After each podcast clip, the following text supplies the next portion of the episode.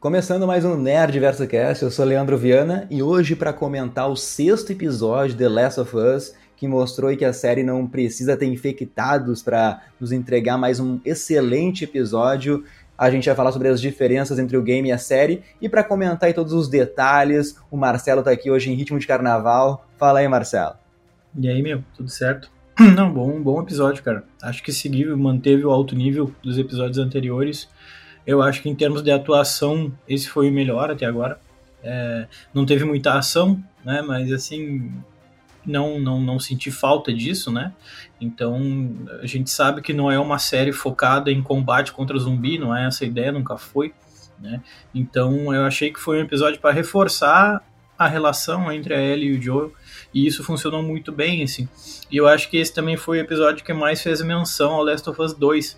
Então, é, a gente entra no capítulo da neve ali, e aí aparece a reconstrução, tudo mais, a cidade de Jackson. Então aquilo ali meio que mostra que eles já estão pensando também numa possível ligação com a segunda temporada já e tudo mais, e com o segundo jogo, obviamente, né? E tudo que foi feito foi feito da forma mais fiel possível, muito próxima do jogo a cidade de Jackson ficou perfeita, ficou exatamente igual ao jogo, não ficou parecida, ela ficou igual. Uh, então todos esses detalhes aí é o que mantém essa série como a série do ano. Tudo bem que o ano só começou, mas a gente sabe que possivelmente, dificilmente vai ter alguma outra série que venha passar ela em termos de qualidade. Uh, e esse episódio meio que consolida, acho, Last of Us como uma série que veio estabelecer novos patamares para séries e adaptações baseadas em jogos, né? Que geralmente quem joga fica meio traumatizado com essas adaptações, mas aqui, cara, a gente se confirma então que se consolidou como a, a, grande série do ano e a grande exemplo de adaptação de jogos, né? Muito, muito, muito bom. Sim, sim, meu bom. Jackson tá perfeita, Marcelo. Pô, a gente comentou várias vezes aqui no podcast que a série ela vai assim no ápice da adrenalina, depois dá uma acalmada. E como a gente teve um final forte, assim, mega triste com as mortes do Henry e do Sam, o episódio da semana que é, como tu falou, né, cara, é um avanço na conexão Joel e Ellie pela primeira vez tá os dois ali falando abertamente sobre sentimentos, né, um pelo outro. É tipo aquele peso assim que tu tá carregando por um tempão, daí quando tu desabafa, tu fica mais leve, e foi isso que aconteceu com ambos. Eu vou comentar assim, muito, mas muito sobre isso durante o podcast, Marcelo. E tu, tu ressaltou ali, Pedro Pascal e Bella Ramsey entregaram assim as melhores atuações da série talvez assim, mano, é, foi a atuação da vida deles, tá? Porque foi tudo perfeito. O que é o Joel, meu, tendo aquelas crises de ansiedade, ali, crises de pânico, sabe? E de novo, muita coisa foi adaptada em relação ao material original, né, que é o, que é o game ali. E como sempre, assim, ficou muito bom essas adaptações, não fica nada que destoa, mesmo sendo algo bem diferente, né, Marcelo? Eu não tenho que reclamar da série, né, a não ser que é quando assim, o episódio acaba, porque eu queria mais, queria continuar vendo essa jornada ali do Joe e da Ellie. E além de tudo isso, a preocupação com as filmagens, com a, com a, com a fotografia em si mesmo, com os detalhes, né? Como tu disse, mostrou Jackson de uma forma igual, velho. Eu me senti assim dentro de Jackson. Daí tem a represa, tem a universidade. Então, cara, essa adaptação tá surreal, mano. Não, tá sim. É, é aquilo, né? Ela, ela não é, é exatamente igual a todos os acontecimentos do jogo. Não faz nem sentido ser assim, né? Nem faria sentido ser assim. Agora, eu acho que, pois é, em termos de fidelidade ali da questão de parecer as coisas, cara, e o que muda realmente mudou, mas assim, eu diria que muitas vezes até para melhor, cara, né? Porque a gente sabe que o Neil Druckmann, que é o criador da obra, tá por trás. Então, se é algo que vai destoar demais daquilo que ele propôs lá, ele simplesmente não vai deixar acontecer, não vai fazer, não, mas espera aí, não, não, é a minha obra, não pensei dessa forma. Então todas as mudanças que tiveram ali foram mudanças plausíveis, que fica na cara, que vem da discussão entre ele e Craig Mazin, né? Tipo, ah, vamos alterar aquilo ali, aquilo ali, mas não vai mudar a essência do negócio. E a essência de Last of Us tá ali, né, cara? E, e não é uma série que se apoia só em easter eggs e, e fanservice, porque me irrita quando isso acontece, né? Nós já falamos isso em outros episódios, mas eu sempre reforço que, tipo, quando uma adaptação de jogo ou adaptação de algo muito conhecido vai pro cinema e começa a ter muito fanservice, eu acho que parece que tá fazendo o, o espectador de bobo, sabe? Tipo assim, ó, oh, é um trabalho fraco, então a gente vai atacar um monte de fanservice em cima para deixar os fãs felizes. Eu vou pegar alguns exemplos aqui, os Star Wars aí, né? Porra, tem os Star Wars aí dos novos que fica se querendo se apoiar demais em cima de fanservice, mostrando coisas dos antigos. E o Last of Us aqui, cara, faz coisas parecidas com os jogos para quem joga, olha e fala, meu Deus, eu vi isso no jogo, que legal. Mas não fica todo o tempo fazendo isso. E quando faz é de forma natural. Então nesse episódio a gente teve algumas mudanças, né? Então, pelo início ali, a gente tem os dois numa cabana no meio do nada ali, onde tem dois velhinhos morando ali. Tipo, e cara, isso não tem no jogo. Né? O jogo começa com a. Basicamente, esse capítulo começa com a Ellie caçando um coelho. Né, ela tá caçando um coelho. Ali não, ali ela basicamente vai lá pedir informação junto com o Joel para esse casal da velhinho, para cruzar o rio e tudo mais, seguir as viagens dele pro oeste. E nisso eles acabam roubando um coelho, né? A Ellie acaba roubando um coelho do casal ali. Então muda um pouco, né? Muda um pouco daquilo que a gente vê no jogo, mas não é nada que ele fale, meu Deus, perdeu completamente sentido. Claro que não, né? É uma mudança bem, bem bobinha e que acaba não fazendo nenhuma grande diferença orgânica para dentro do, da história, né? Sim, né? E como tu disse, né? Tem um salto temporal de três meses em relação ao episódio anterior ali, né? E tá o Joe e a Ellie chegando ali no Wyoming, né? Finalmente a neve chegou aí no The Last of Us. Cara, e é muito bonito esse visual todo branco. E esse casal idoso, velho, eles sobreviveram ao apocalipse justamente porque viveram isolados da sociedade né? E que cena maravilhosa ali, Marcelo. A energia do casal, né? Junto com, a, com essa Ellie desbocada da Bella Ramsey. Cara, uh, o homem ali é mais agressivo, a mulher, a idosa, já é mais de boa, né? Parece que ela tá mega feliz, tá recebendo uma visita aí de, depois, sei lá quanto tempo, quantos anos, sem, só vivendo os dois ali mesmo. Então ela fez até uma sopinha para receber ali o Joel e a Ellie, mesmo estando assim na posição de uma pessoa, digamos, sequestrada, Marcelo. E eu adoro essa jogada assim do Joel, né, de perguntar para alguém uma localização no mapa e depois pedir para uma outra pessoa confirmar a mesma localização. Eu gosto, eu acho muito inteligente quando isso acontece assim, e eu vejo em séries, em filmes. Cara, e o velho, ele olha lá para a mulher, né? Pergunta se ela falou a verdade. Tem toda essa cena cômica, assim, só que é na dosagem perfeita, não é só uma piada para ter algo engraçado, sabe? Então, esses momentos cômicos, eles se encaixam perfeitamente sempre em The Last of Us. Cara, e a química, velho, química entre Pedro Pascal e Bella Ramsey, eu entendo perfeitamente o porquê escolheram os dois, assim. E, ó, parabéns em DBO, Craig Mazin, Neil Druckmann, escolha perfeita, Marcelo. Sim, é, esse episódio exigiu demais deles em termos de atuação, porque a gente vai ter momentos tristes, vai ter momentos felizes. Não feliz, tá? Tô indo longe demais até falar em momento feliz, mas momento de descontração. Mas tem momento de raiva, tem momento de dor, e tipo, sempre que isso é exigido, eles, eles acertam em cheio, assim. O Pedro Pascal, então, porque quando a gente vê, a gente já sabe da qualidade do Pedro Pascal como ator e tudo mais mas, é, sei lá, a gente lembra dele como o Oberyn. O Oberyn é um cara que não tem muitas feições, não é um cara que, tipo, lá no Game of Thrones, né, tava, meu Deus, muito louco, muito, muito brabo, muito, muito feliz, muito assim.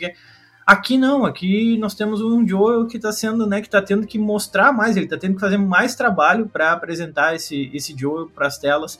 E, cara, funciona bem demais, velho. Aquela cena lá, nós vamos falar depois, mas aquela cena dele conversando com o Tommy lá e ele começa a falar da filha dele e de como ele acha que ele não consegue mais defender a Ellie.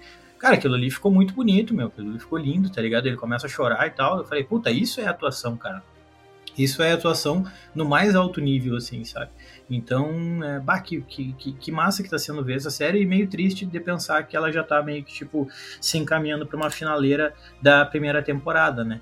Então, é, é um episódio que ele, de fato, não vai ter nada muito, meu Deus, agora vai... Não, mas ele serve mais para fortalecer essa relação entre os dois, e isso vai fazer com que os eventos do, do, dos últimos episódios tenham um clímax muito maior, porque se não tivesse essa construção da relação entre os dois, não, não teria talvez um sentimento explosivo ali no fim, né? Como a gente já jogou, a gente sabe tudo que vai acontecer, óbvio que a gente não vai comentar aqui por, por questão de respeito e tudo mais, aqui nunca jogou, mas uh, a gente está vendo como está sendo construído e como, inevitavelmente, esse fim vai ser muito, muito forte para todo mundo em todos os sentidos. Porque é, ele é orgânico, né? Ele não é forçado, a relação entre os dois tá legal, cara. Quando eles estão andando de cavalo ali, e aí ele começa a explicar para ela como é que funciona é, futebol americano, sabe? Então mostra que os dois estão cada vez mais próximos e tudo mais. Ela finalmente acaba descobrindo quem é a Sarah, e isso de certa forma acaba aproximando eles é um pouco mais, né? Então, sim, cara, vem, vem coisa forte aí pela frente, vem coisa boa, né, pela frente, muito louco. E sabe aquela cena lá da Aurora Boreal, Marcelo, que a Ellie e o Joel, estão conversando ali, né? Eu vi uma entrevista no podcast lá que o Neil Druckmann, ele mostrou ali algumas... Ele falou que tem algumas artes conceituais, né? Que era para isso estar tá no primeiro jogo e não entrou, assim, por parte da escolha da produção, né? Então, quando ele teve essa segunda oportunidade, ele colocou essa cena na série. E olha que incrível, né, meu? A gente tem ali uma conversa muito boa porque a Ellie, ela pergunta pro Joel, né, o que, que eles vão fazer depois que ela entregar o sangue lá pros vagalumes, e o Joel corrige, né, nós não, né? O que eu vou fazer depois? Dá pra ver no semblante da Ellie, assim, uma decepção, né? Ela meio que desconversa ali, já entra em outro assunto. Daí o Joel falou que quer ter um rancho lá, quer criar ovelha, já aproveita para alfinetar ali a Ellie, né? Diz que as ovelhas são quietas e vão fazer e elas fazem o que as pessoas mandam mesmo ali. E na parte da Ellie é muito interessante porque ela fala do desejo de se tornar astronauta, velho. Né? E ela até fala ali da, da Sally Ride, né? Que foi a primeira mulher americana que foi para o espaço em 83. E isso dela falar assim sobre ser astronauta é uma referência a um momento icônico que a gente só vai ver aí na segunda temporada, que é na segunda parte do jogo. Então esse diálogo ele é muito muito importante para fazer essas conexões, cara. E para finalizar ali, meu, o Joel ele meio que Mostrou ali confiança para Ellie. Tá, ela estava meio para baixo, perguntando se daria certo ou não essa viagem para encontrar a cura. O Joel daí falou, né? Não, a Marlene ela sabe o que faz, ela tem toda uma equipe lá de cientistas. É tipo o subconsciente uh, pai do Joel assumindo o controle ali para deixar a Ellie mais tranquila, né? E só por curiosidade, cara, a, a atriz ali que interpretou a Ellie no jogo, a Ashley Johnson, Uh, ela ama espaço, ela ama assim astronauta, esse assunto. E daí o Neil Druckmann, para deixar a Ellie o mais parecida assim com a Ashley, trouxe isso pro jogo 2, sabe, Marcelo? Então isso é muito legal, essas, essas curiosidades aqui. É, e tipo assim, tem uma, uma conexão também, né, cara? Se a gente for parar pra pensar ali, da questão da aurora boreal, da Ellie olhando pro espaço, olhando pro céu, olhando para as estrelas a gente lembra daquela cena do Last of Us 2 lá, dela, né, achando que tá no espaço, fingindo que tá no, no espaço.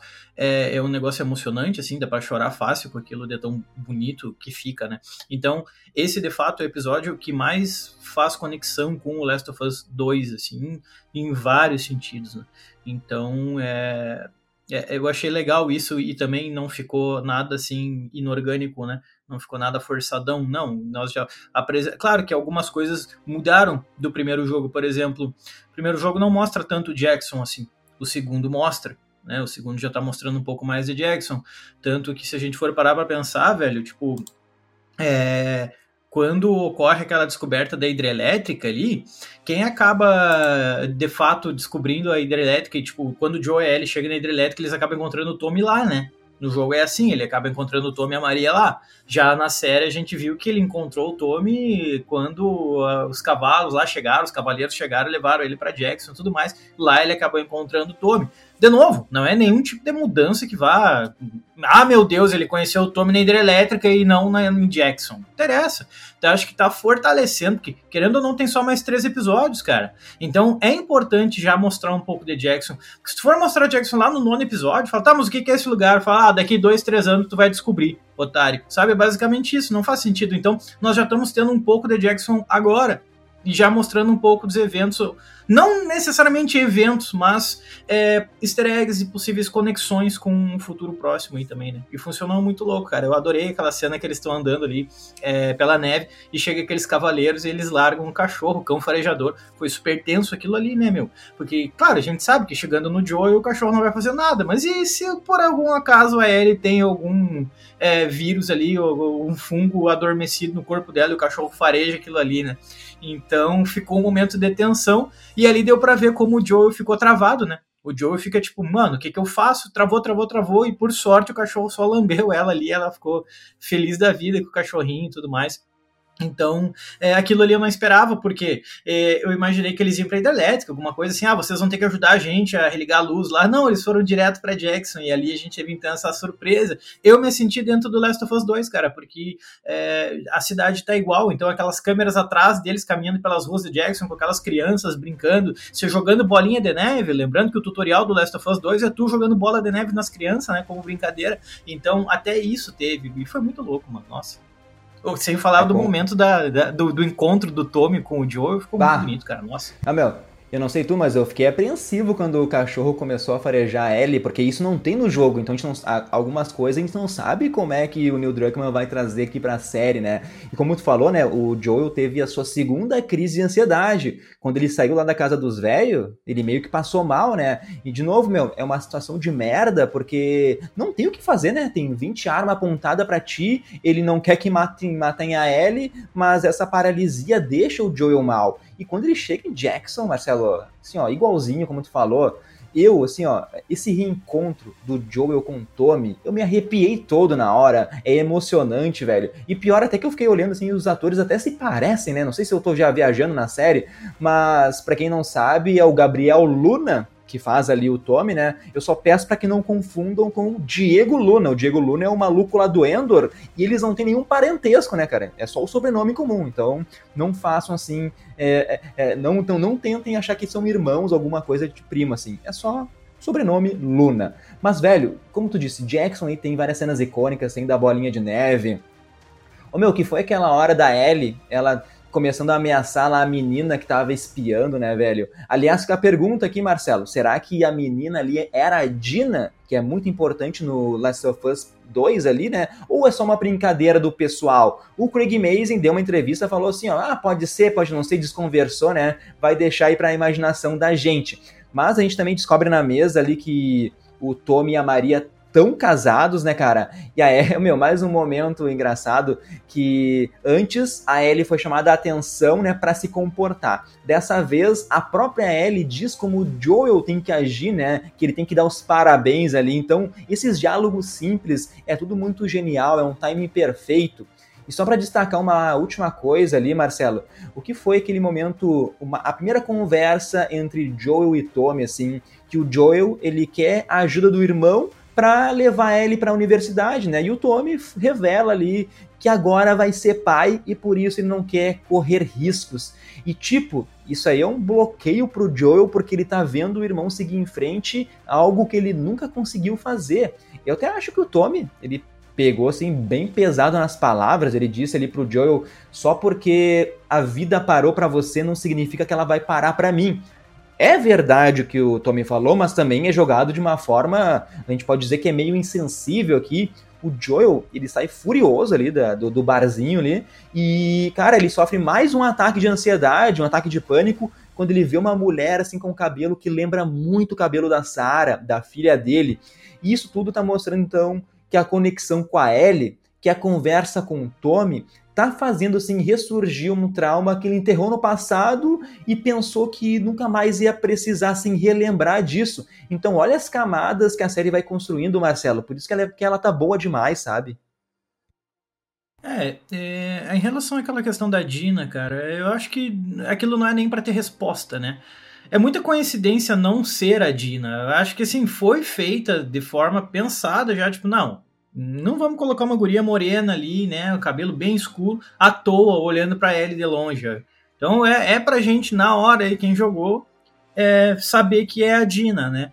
E óbvio que a gente não vai entrar aqui em questão de quem é a Dina, porque a gente estaria desvirtuando a conversa e estaria falando mais do Last of Us 2 e também falar sobre quem é a Dina estaria também dando spoilers sobre o Last of Us 2.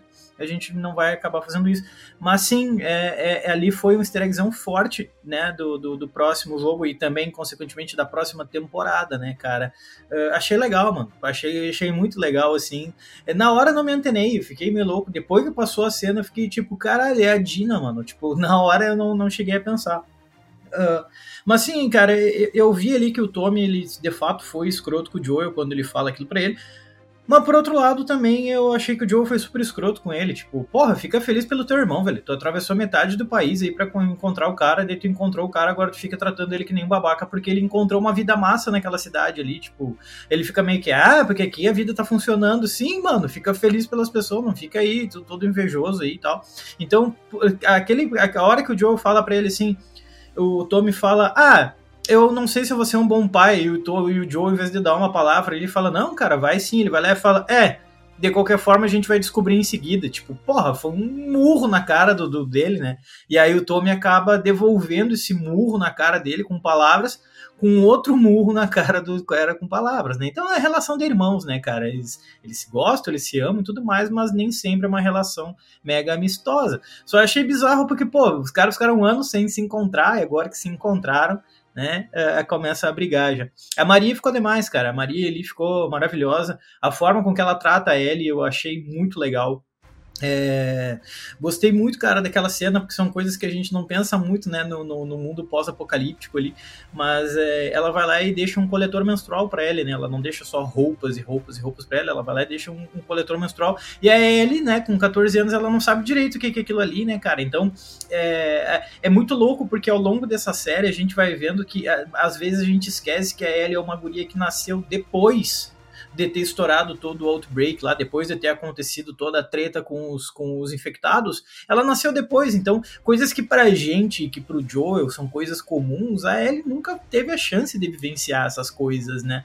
Então, ela olha aquele coletor menstrual e fala: Nossa, mas que coisa nojenta. Tipo, normal, olhei o pensamento, né? E a Maria, porra, já mal conhece a guria e trata ela super bem, corta o cabelo dela, deixa escapar que o Joel tinha uma filha, né, cara, que é a Sarah e tudo mais. E aí ele sempre na defensiva ali, tipo, pô, mega, às vezes até mega grosseira, né?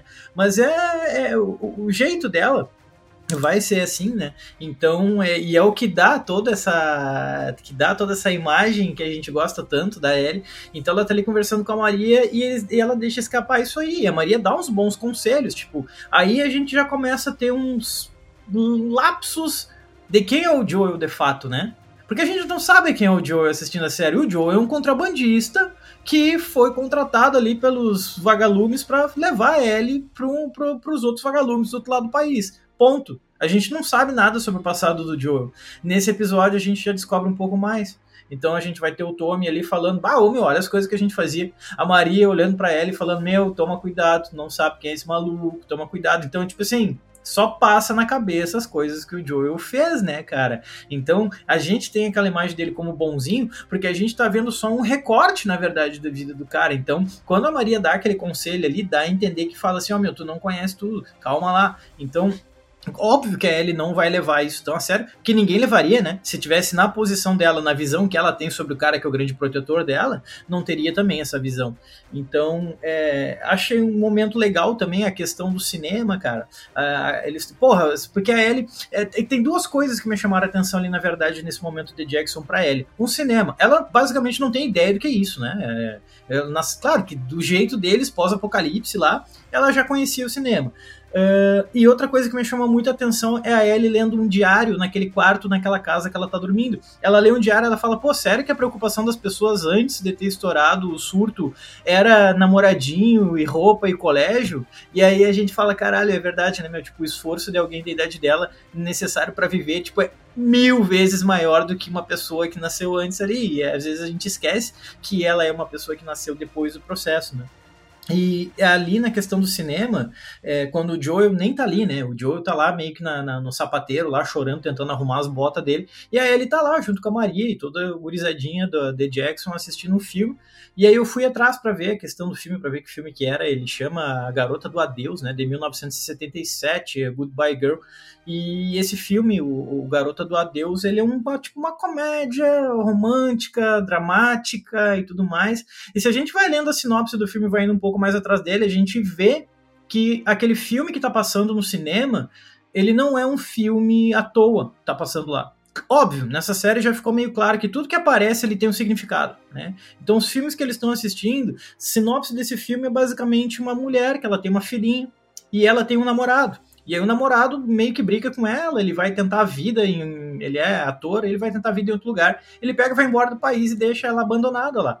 E a criança sente falta dela. Daí depois vem um outro cara novo morar lá e esse cara tenta se aproximar da criança. E, tipo, porra, é quase a relação do Joel com a Ellie. E essa criança tem muito no filme essa, essa, esse sentimento de abandono e tudo mais, de ter sido abandonado pelo ex-namorado da mãe e tudo mais. E é justamente nesse momento que a Ellie sai do cinema e acaba escutando o Joel falar pro Tommy que ele tá pensando em deixar ela para trás e pede pro Tommy levar a Ellie até o destino final, né? Então, assim, o filme não tá ali à toa. Na verdade, esse filme conversa e o que a menininha do filme tá sentindo, a Ellie sente também no que ela tá passando com o Joel.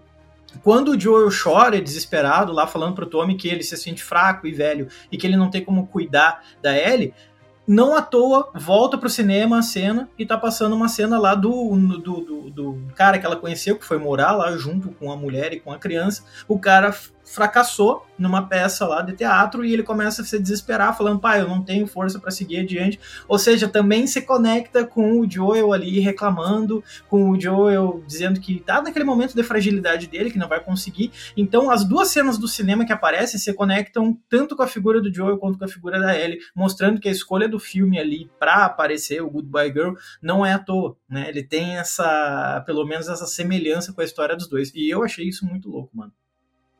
Sim, sim. E só pra complementar, né, esse filme também, ele é muito bom, A Garota da Deus, e o ator principal ali, o Richard Dreyfuss, ele ganhou Oscar de melhor ator por esse filme. Então não é um filme qual, qualquer, assim, que trouxeram.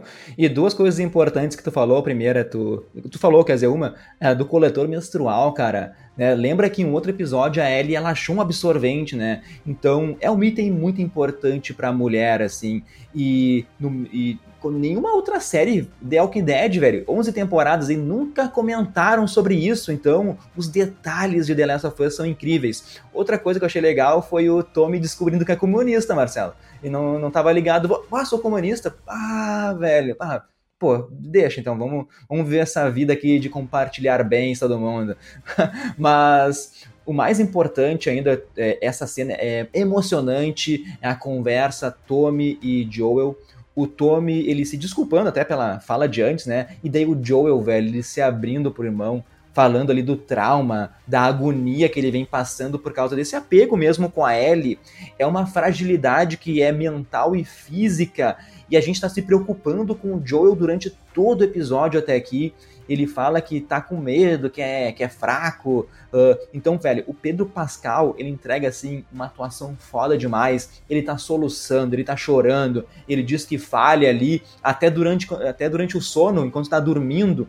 Então, tudo que ele diz, né? Tudo que eu fiz foi falhar com ela. Até fica uma dúvida assim se ele tá falando da Sarah ou da Ellie, né? Ou se ele já tá confundindo uma com a outra assim.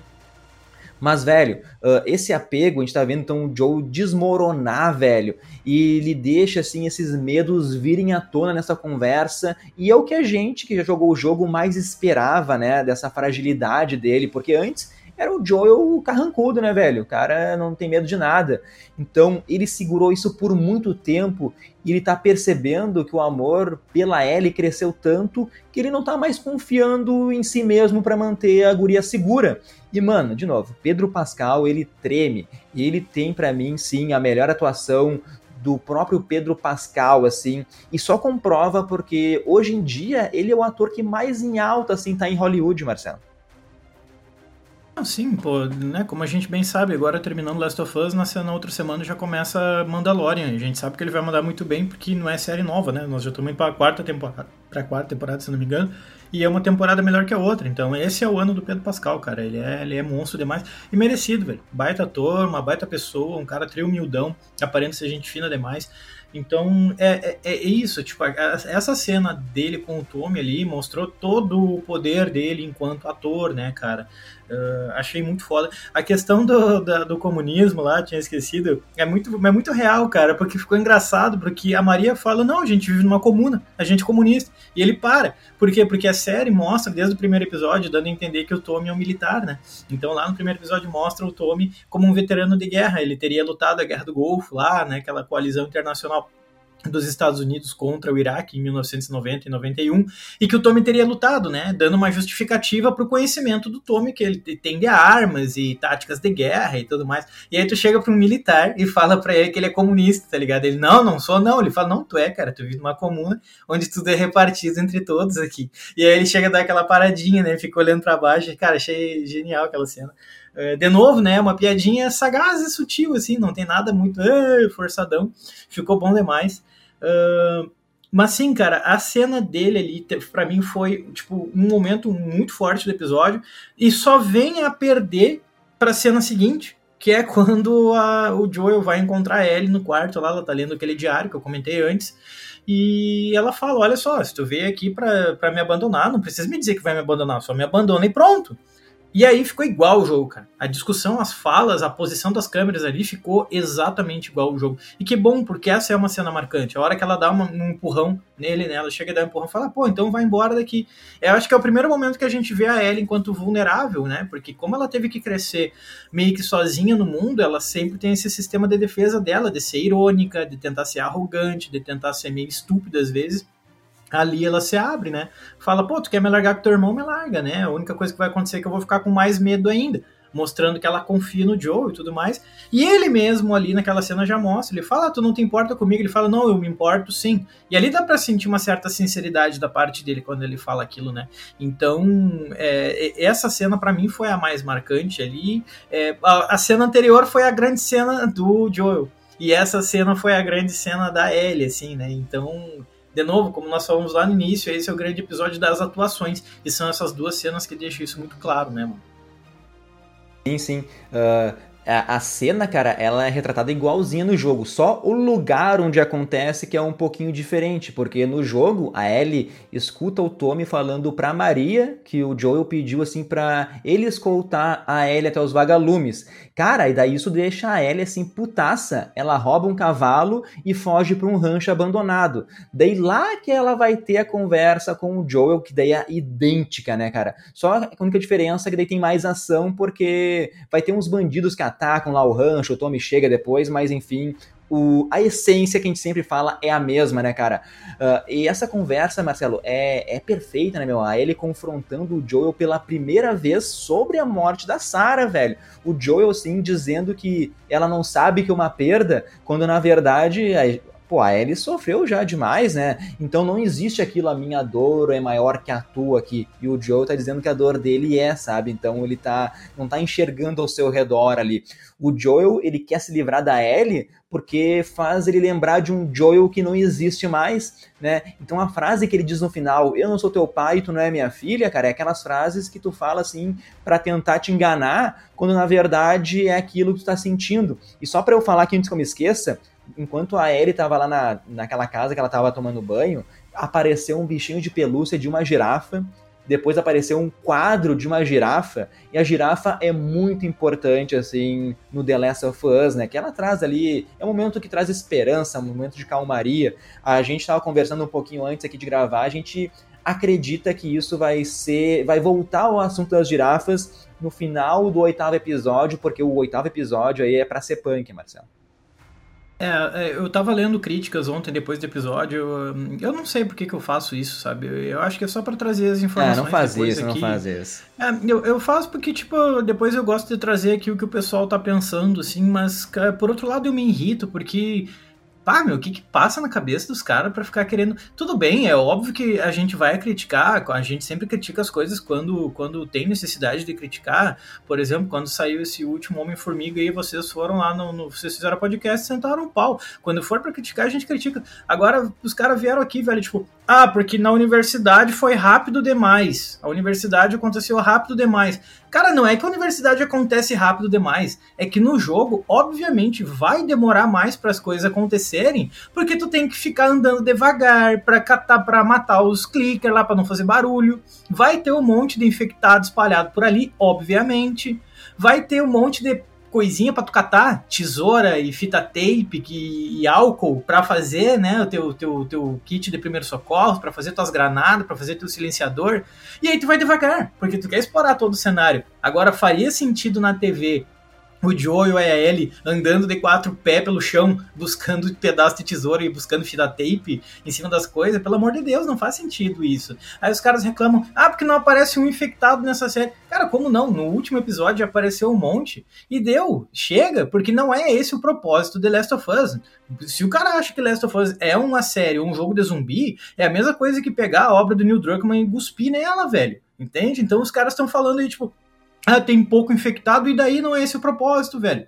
O propósito são pessoas buscando um sentido para a vida num período em que tudo parece que perdeu o sentido, cara. Então é por isso que Last of Us se diferencia dos demais nesse sentido. Por isso que Last of Us é tão diferente de Walking Dead, tá ligado? Porque tem toda essa ideia de tipo, pô, o que é a vida no final do dia? Entende? Tipo, agora que o mundo foi dominado por infectados, tu vai buscar sentido em outras coisas. A mesma coisa ocorre no episódio 3. Muita gente não entendeu o episódio 3. Ah, focaram em personagens que não são os, é, os principais, focaram em personagens secundários. Sim, para mostrar que o mundo não gira em torno da Ellie e do Joe, e para mostrar uma história de duas pessoas que encontraram sentido para a vida, mesmo numa época em, em, que parece que tá tudo perdido para todo mundo. É por isso que Last of Us é tão diferente e é tão bonito, cara. Não é à que faz sucesso. Se fosse um bagulho de zumbi, eu não estaria tão contente, porque se tu chuta uma moita, sai bagulho de zumbi todo dia. Então, quando a gente vê aquela cena na universidade, tu vê a reclamação das pessoas, ah, tá acontecendo tudo muito rápido porque não tem infectado.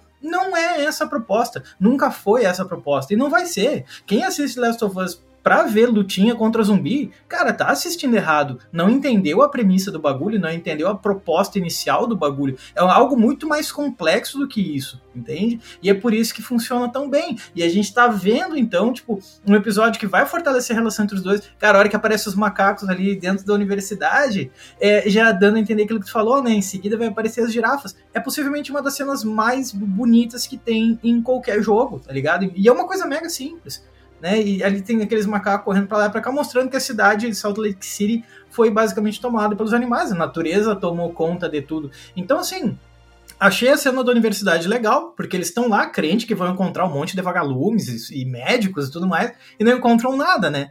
Aí eles acabam se dando conta no mapa lá que tem um hospital St. Mary, que eles vão atrás daquele hospital para ver se, se, se conseguem encontrar uns médicos dos vagalumes lá e tudo mais. Acabam se deparando com alguns saqueadores, né? Nisso, o Joel acaba sendo ferido com um pedaço de taco de beisebol na barriga e eles saem correndo. Pegam um cavalo e acabam correndo. Só que daí, tipo, a galera fala, ah, mas isso aconteceu em cinco minutos. Sim, velho. Se no jogo não tivesse infectados e coisa para tu catar, também aconteceria em cinco minutos. Né, também aconteceria em cinco minutos. Então é porque são artes diferentes. Eu, eu, já falei isso tipo 12 vezes desde que começou. Então, claro, quando tiver crítica, tem que criticar, mas tem que ter crítica plausível, né, velho? Pelo amor de Deus, eu não consigo entender essas críticas aí. Então eu acho que a cena da universidade pode ter acontecido rápido porque tinha que acontecer, mas funcionou muito bem também, né, mano? Eu não sei se tu teve essa mesma perspectiva de que ela foi rápida e tudo mais. Eu achei que foi dentro do tempo que deveria ser, não teve enrolação, não, não foi nada muito rápido também. Então achei que, que criou uma corrente para o próximo episódio muito forte, né? Sim, sim. Cara, eu acho que foi rápido, mas é que não tinha mais o que fazer na universidade, né, cara? Ela tava ali pra ser a essência que é o Joe se machucar. E falando de Walking Dead, eu acho que as três, talvez quatro primeiras temporadas são muito boas, porque foca no drama das pessoas que nem focava assim The Last of Us. Depois a série se perde, né? Depois é muito zumbi, muito zumbi e dramas superficiais, eu acho até. Mas, velho, um personagem muito bom, até voltar um pouquinho no tempo aqui no, na, na, série aqui. Foi, é, a estrela, né? O cavalo, a égua com aquela faixa branca no nariz, meu. Só que ele, de novo, só aparece no jogo 2, lá no, em Jackson. E ele é o parceirão da Ellie, cara, nessa jornada dela que ela vai até Seattle, que é no jogo 2, tá? Cara, então é muito bom, assim, que o Joel, uma noite de sono, que que fez com ele, né? Ele faz ele repensar muita coisa assim. Ele não conseguiu ir embora, ele esperou ali a, a Ellie até ela acordar, ele não conseguiu fugir, né? Ele pergunta, ele, ele fala para Ellie assim, cara, você tem o direito de escolher quem vai te levar, assim, eu vou te dar essa oportunidade. O meu, ela não pensou nem meio segundo, meu, não tem aquilo assim, ah, vou guardar um rancor de pela aquela por aquilo que tu me disse ontem. Não, velho. A Ellie, ela se sente ali protegida pelo Joel, principalmente pela conexão assim que os dois criaram e a partir daqui vai ter vários momentos dos dois, assim, um cuidando do outro, o Joe ensinando ali a Ellie a atirar. Olha o quanto o Joe evoluiu, velho. Meses atrás ali, o cara não deixava a Ellie tocar numa arma, agora tá ensinando ela a atirar lá com o rifle, tá ligado? E muito legal, né? Cuzão lá para atirar. Então tem é, é, essa, essa ironia da Ellie que a Bella Ramsey, que os produtores estão trazendo pra série. Cara, é perfeito. Isso é a Ellie entendeu? Então não tem mais que reclamar que a Bella, que a Bella Ramsey não se parece com a Ellie. Ela é a Ellie perfeita para mim. E como tu disse, velho, chegando na universidade, o visual é perfeito. Parece que eu tô de novo, assim como em Jackson, dentro do jogo, velho, andando por aqui, por aquela universidade toda abandonada. Os macacos são os donos do, do lugar ali. E o final, velho, quando o Joel é esfaqueado ali por, por aquele taco de beisebol quebrado, a diferença é que no game eles estão tentando escapar dos bandidos dentro da universidade e o Joel cai de uma varanda empalado, né? Então eu, seria muito difícil fazer isso na série ali. É mais fácil do jeito que demonstraram, assim, para essa arte de cinema, a gente pode falar. E duas coisinhas, Marcelo o Joel mostrando assim que não pode ter empatia né, nesse mundo. O cara foi lá e quebrou o pescoço do magrão, como ele devia assim agir nesses tempos aí que ele não quer lembrar que andava com o Tommy.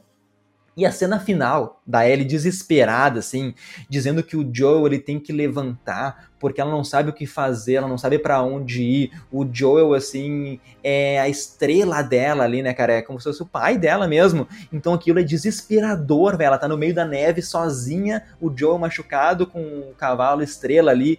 Então o episódio acaba deixando a gente sem esperança nenhuma, velho. De novo, né? Então The Last of Us faz a gente sofrer muito, Marcelo. É, exato. Esse fim aí é muito triste, né, cara? O Joel caiu do cavalo e tal. Mas assim, é, quando ele toma aquele taco de beisebol na barriga, no jogo é bem mais pesado, né? Porra, o cara cai da janela e ele dá um estouro. Aí quando ele se vira, ele tá com aquele cano atravessado no, na, na, barriga dele. Bah, só de lembrar, assim, eu lembro que eu, me, eu fiquei bah, encolhido na frente da TV, assim.